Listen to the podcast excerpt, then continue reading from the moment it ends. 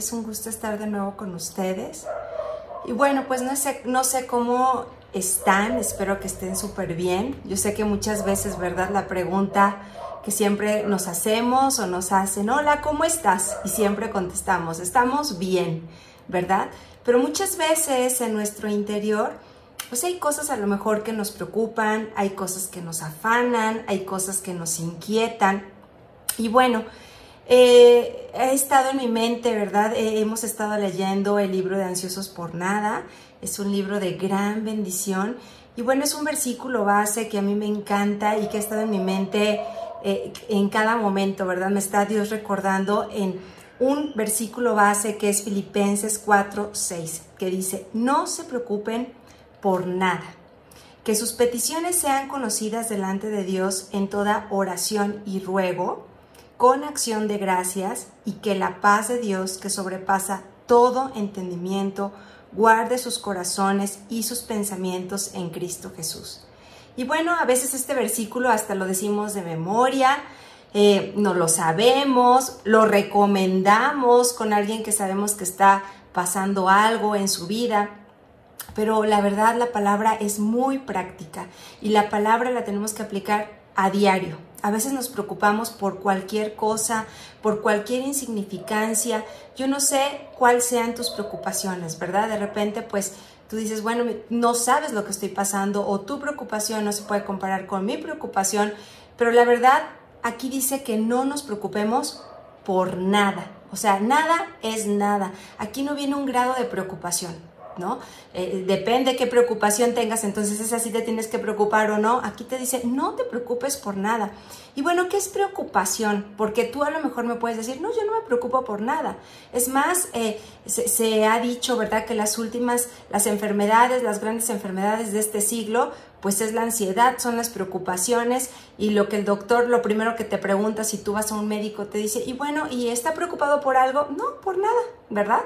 Unos sí, a lo mejor reconocen que sí están preocupados, otros no, pero la preocupación es un estado de inquietud o temor. Y yo creo que en alguna manera, en, algún momento, pues sí hemos estado inquietos por algo o nos ha entrado temor por algo. Puede ser a lo mejor por una mala noticia, a lo mejor eh, simplemente este, por, por falta de económica, ¿verdad? Por, la economía, puede ser por un trabajo, a lo mejor simplemente eh, puede ser por, a lo mejor ahorita, ¿verdad? Por el, por el regreso y la reincorporación a todas las actividades que, que ya poco a poco se están teniendo. Y bueno, a lo mejor pueden ser diferentes grados de preocupación, diferentes grados de ansiedad que una persona puede tener. No se puede comparar la una con la otra. Cada persona, pues vivimos cosas diferentes. Y, a lo mejor hemos enfrentado, ¿verdad? Cosas y situaciones, eh, situaciones difíciles o algún problema, no sé qué tipo de problema, como lo comentábamos, pero la palabra es muy clara. Dice, no se preocupen por nada. Y entonces, ¿cómo le vamos a hacer, verdad? Muchas veces dices que yo, este, pues por más que intento, no puedo dejar de preocuparme, ¿verdad? Pero aquí dice la palabra, creo que es bien clara, bien, eh, eh, tiene palabras muy claves también, porque te dice, no te preocupes, pero tienes que hacer algo.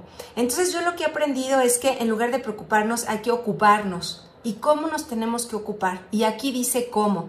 Dice que sus peticiones sean conocidas delante de Dios en toda oración y ruego. Cada quien tiene diferentes tipos de ansiedades, tipos de preocupaciones, tipos de eh, a lo mejor de incomodidades, de inquietudes, de temores, pero la palabra es clara. Dice que sean sus peticiones conocidas, ¿verdad? Delante de Dios. Y hay que acercarnos al Señor.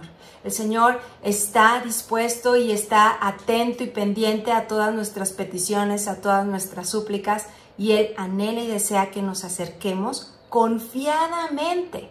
O sea, al acercarnos hay que acercarnos confiados, ¿verdad? De que vamos a recibir una respuesta de parte de Él. Y, aquí viene con otra, este, aparte, ¿no? otra acción que tenemos que hacer. Una vez que nos acercamos, dice, pero con acción de gracias. Y una vez que nosotros damos las gracias, pues es estar convencidos y estar creyendo de que Dios ya lo hizo. ¿Verdad? En su tiempo, a veces, bueno, sus tiempos no son nuestros tiempos, pero el Señor no se equivoca, ¿verdad? Él tiene los tiempos perfectos y maravillosos, entonces hay que estar confiando en Él. Yo te animo, en verdad, que en lugar de que te preocupes o nos preocupemos, hay que ocuparnos. ¿Y cómo nos vamos a ocupar? Pues orando, acercándonos al Señor con acción de gracias, creyendo, creyendo que Él lo va a hacer. Para Él no hay nada imposible. Yo no sé la magnitud de tu problema, pero para Él no hay nada, nada imposible. ¿Verdad? Hay que esperar en Él.